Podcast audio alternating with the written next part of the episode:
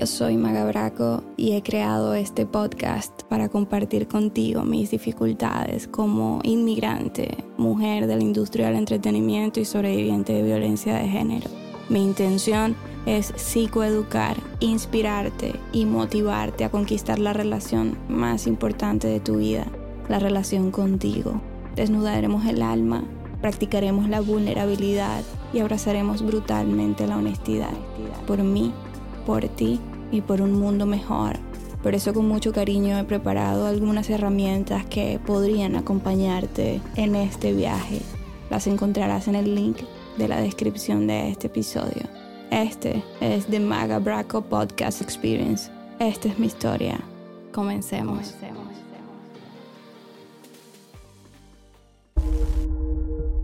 En el 2015 denuncié públicamente haber sido víctima de violencia de género, pero no tuve el valor ni el conocimiento para hablar profundamente sobre los tipos de abusos y de violencia que sufrí y que sufrimos muchas mujeres cuando decidimos denunciar.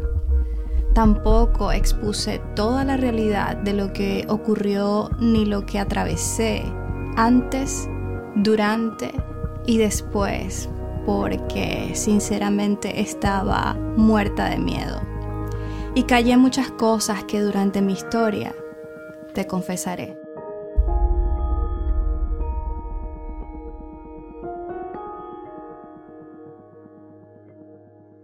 Quiero ser lo más transparente posible, quiero evitar medias verdades, quiero ser un libro abierto y exponer los verdaderos hechos y evidencias. Porque detrás de mi caso hubo muchos ataques, trampas, acosos, amenazas, frustración e injusticias. Pero también hubo mucha fuerza, valentía y una gran victoria. También quiero ser muy transparente en las consecuencias que todo esto trajo a mi vida y a mi salud para que así sepas cuánto puede llegar a afectarte en el futuro estar o permanecer en una relación tóxica. Por mucho tiempo fingí que todo estaba bien conmigo y que no había pasado nada más, pero en realidad había pasado de todo.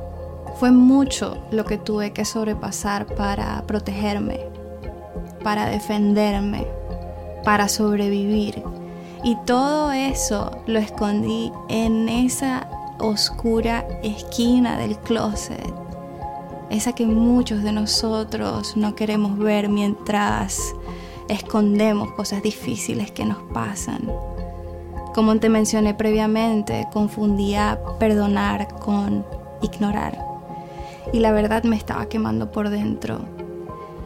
Cada día de silencio y negación apagaba poco a poco mi alma, mi cuerpo, mi salud y mi luz, llevándome a una oscuridad que nunca antes había conocido. Como bien dice mi prima Nabela, si nada dijiste, cómplice fuiste. Y así me sentía cómplice. Y ese sentimiento se fue convirtiendo en culpa Todas las noches pensaba en dar este paso y no podía evitar sentir ansias. Me repetía una y otra vez, mi historia puede prevenir a otra mujer y hacer que más víctimas despierten. Es por eso que hoy me atrevo a pronunciarme, porque lo que no está bien hay que exponerlo para evitar que vuelva a ocurrir, porque la solución no está en callar el silencio no debe ser una opción. Si bien es cierto que muchas veces cuando las mujeres tomamos el valor de denunciar, se nos pone en duda y en tela de juicio también. Y ahora más que salen a la luz falsas acusaciones, como lo vimos en el caso de Amber Heard. Esto definitivamente afecta la credibilidad de verdaderas víctimas. Es muy lamentable, pero ocurre. Es por eso que Sería maravilloso que puedas colocarte en los zapatos de cada persona que decide con mucho valor alzar su voz para denunciar que ha atravesado por un episodio de violencia o de abuso, con la esperanza de que nadie más atraviese por lo mismo. Quiero ser muy honesta en cuanto a mi proceso de salud mental y lo que he atravesado. Quiero confesarte que estos últimos años han sido desesperantes para mí. Mi ser, mi esencia, de repente ya no estaban. Cuando fui a la raíz, me di cuenta de que mis emociones guardadas comenzaron a manifestarse. A ver, ¿qué tal si hablamos abiertamente de salud mental, de las emociones y de los traumas y dificultades que atravesamos?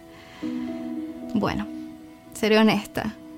Durante el 2018, 2019 y 2020 estaba pasando por cuadros depresivos y por muchas otras situaciones. En el 2020, de hecho, decidí ser un poco más abierta contigo sobre todo esto que estaba pasando. Pero la verdad lo hice a través de un video que publiqué en mis redes sociales y fue muy por encima todo lo que dije. No profundicé en lo absoluto. En realidad estaba pasando por muchos desórdenes cognitivos, enfermedades autoinmunes, horribles flashbacks de cosas horribles que viví. Y mi gran stop fue el desarrollo de un cáncer. Me sentía bastante frustrada con todo lo que estaba atravesando. Te pregunto, ¿tienes idea del importante papel que juegan las emociones y el trauma en el desarrollo de las enfermedades. Si no lo sabías, te prometo que en el futuro voy a hablar más sobre esto. También tenía una fuerte dificultad para leer y para enfocarme. Me costaba expresarme con claridad. Estaba sufriendo de constantes blackouts en mi mente me quedaba en blanco en medio de una conversación una y otra vez.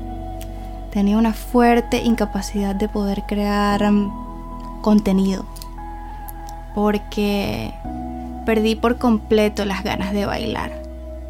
Así mismo, no quería bailar más. Sentía un fuerte rechazo por la pasión que un día fue mi terapia, el baile. Y por si fuera poco, habían unas horribles voces en mi cabeza que me repetían una y otra vez que me quitara la vida, que yo era el problema. Todo esto más el terror y la apatía de volver a las redes sociales me desencadenó una gran impotencia, una gran desesperación. Sentía definitivamente que no era yo no era la misma persona que lo dejó todo en Venezuela por ir tras nuevas oportunidades y ayudar a su familia. No. Y bueno, a pesar de todo esto, no me rendí y me convertí en la estudiante de ese sufrimiento, de ese malestar Leí y estudié mucho sobre psicoanálisis, sobre el trauma, sobre estrategias y terapias de integración emocional, asistí a retiros e hice mucha terapia psicológica. Estaba de verdad bastante decidida a transformarme por mí y para ayudar a otros. Y cuando me di el permiso de detenerme, de mirar hacia atrás y estudiar profundamente todo lo que atravesé y mi caso de violencia, pude comprender el oscuro camino que había transitado. Fue como un wow. De verdad, lo fucking entendí. Fue una gran revelación. Ahora todo me hacía sentido. Al confundir perdonar con ignorar, mi vida se comenzó a apagar. Mi cuerpo comenzó a gritar lo que yo callaba. En el 2018 fue cuando empezaron a presentarse todas estas cosas, empezaron a manifestarse estas complicaciones de salud. La gasolina se me acabó justo cuando terminaron las fuertes batallas legales de mi caso de violencia. Ahora hablemos de los hechos que fueron poco a poco impactándome neurológica y psicológicamente. Como ya mencioné, en el 2015 denuncié públicamente haber sido víctima de violencia doméstica. Y digo doméstica entre comillas porque para la policía y para la justicia esto era lo que había ocurrido. Pero lo cierto es que esto va mucho más allá. Yo era muy ignorante de los tipos de abusos que sufrí y muchas cosas más. Muchas cosas en las que hoy me he educado y he estudiado a profundidad porque quiero ayudar a otros. Realmente esa persona que me golpeó y yo no éramos pareja para la fecha de la agresión. Estábamos separados desde meses anteriores, pero las insistencias de él por continuar una relación llena de maltrato que nunca funcionó eran bastante perturbadoras, atacantes y acosadoras. En realidad, mi denuncia de violencia fue solo la punta del iceberg de todo el infierno que viví durante esa oscura y tóxica relación. Durante el caso legal y las demandas que sometí en contra del perpetrador, Sherhan Rodríguez Cáceres. Y a pesar de que no me agrada nombrarlo, siento que es necesario porque el responsable tiene un nombre y un apellido. Con esta denuncia pública sobre la realidad que otras víctimas y yo hemos vivido, puedo alertar a otras mujeres y a muchas otras personas inocentes del peligro que representa esta persona y lo delicado de la cantidad de mentiras que éste usa para encubrir los delitos que comete. Sé que hay muchas personas como él y de alguna u otra manera muchas nos vemos vulneradas. Y tanto mujeres como hombres necesitamos estudiar muy de cerca este patrón de conducta. Y mi intención con esto es que más personas puedan abrir los ojos y prevenir episodios de tortura, de maltrato y, falsos detalles camuflajeados de galantería, de atenciones, de carisma y esos falsos detalles de amor. Lastimosamente, yo no soy la única que ha atravesado por esta situación. Y por ello he entrevistado a más mujeres que alegan haber sufrido diversos abusos por esta misma persona. Y lo he hecho con la intención de estudiar, analizar y exponer el exacto modus operandi, los targets y las estrategias que éste usa para cazar, atrapar y encerrar a sus víctimas en círculos traumáticos tanto ellas como yo nos hemos dado cuenta de que hay severas y evidentes similitudes en su patrón de conducta y que sus targets son las chicas recién llegadas a Miami, las inmigrantes.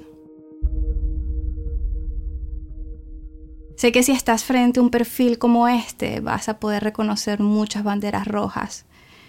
Y si ves comportamientos similares en alguna circunstancia parecida, podrás correr a tiempo. Esta es mi historia, es mi verdad y es mi caso de violencia.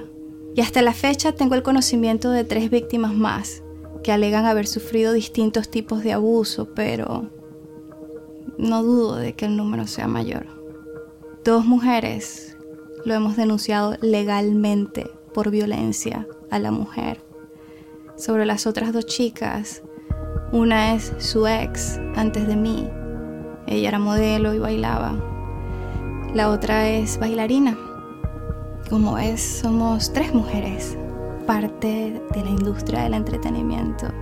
Y lo lamentable de esto es que la industria de alguna manera u otra encubre y apoya a este abusador. Pero el silencio ya no es una opción. Esto simplemente no está bien ni es seguro para nosotras ni para la mujer de la industria. También quiero hablar de que tengo evidencias de esta persona, donde en el pasado amenaza con violentar mi integridad moral e intimidad, amenazándome con la divulgación de contenido y material privado de mi persona. Esto es un delito y se llama extorsión sexual. Yo sé que esta persona puede atreverse a esto y más con este paso que estoy dando. El de tumbar todas sus máscaras para que más personas aprendan de este patrón de conducta. Por ello ya mis abogados han tomado las previsiones necesarias y tienen todas las evidencias y cualquier imagen usada en sus amenazas. También estoy en comunicación con el State Attorney, el fiscal del estado de Florida, y si sale algún contenido explícito de mi persona, sabremos quién es el único responsable, sea él u otra la fuente. Y esto aplica también para la, la protección de las otras mujeres sobrevivientes. Sea la fuente que sea, sabremos la procedencia y tanto la fuente como él se enfrentarán muy seriamente con la justicia por este delito. También quiero confesar que me siento incómoda con que esta persona aún siga monitoreando mis redes sociales.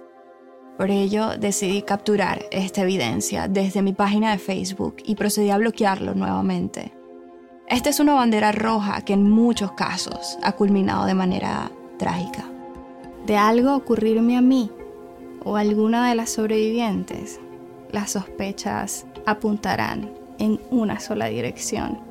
Si no dudé ni un segundo en acudir a la justicia cuando fui violentada, menos lo dudaré ahora. Expondré cualquier amenaza o cualquier ataque que reciba de él o de cualquier persona de su entorno. Venga de donde venga, no me silenciaré como lo hice en el pasado. Quiero brindar apoyo y coaching a personas que atraviesen por lo que yo, porque no es fácil. No fue fácil. Yo sé que hay millones de personas como él entre nosotros y hay que aprender tenemos que aprender a identificarlos, porque no hay suficientes campañas sobre esto. Por eso con ansias me atrevo a decir que es vital que nos eduquemos sobre esta problemática que hay muy presente en nuestra sociedad en estos tiempos. Y me refiero a el narcisismo y la psicopatía en la sociedad. si has estado sufriendo en silencio durante años por injusticias y abusos del pasado o del presente, tal vez necesitas liberarte de todo aquello que no pudiste o no has podido expresar. Sería un honor para mí poder ayudarte y regalarte unas herramientas para desnudar tu alma, conectar con tu valentía y abrazar tu vulnerabilidad. Ve al enlace que está en la descripción, magalife.com barra liberación y descarga tu workbook y masterclass. Es gratis. Con amor, Magdiel. Gracias por sintonizar de Magabraco Podcast y ser parte de este gran paso de honestidad que estoy dando para mi liberación. Si te gustó este episodio, no dudes en darle me gusta y descargarlo o apoyarnos por medio de alguno de los links ubicados en la casilla de la descripción. Estaría muy agradecida y sería de gran ayuda y apoyo. Te abrazo. Conectamos en la próxima.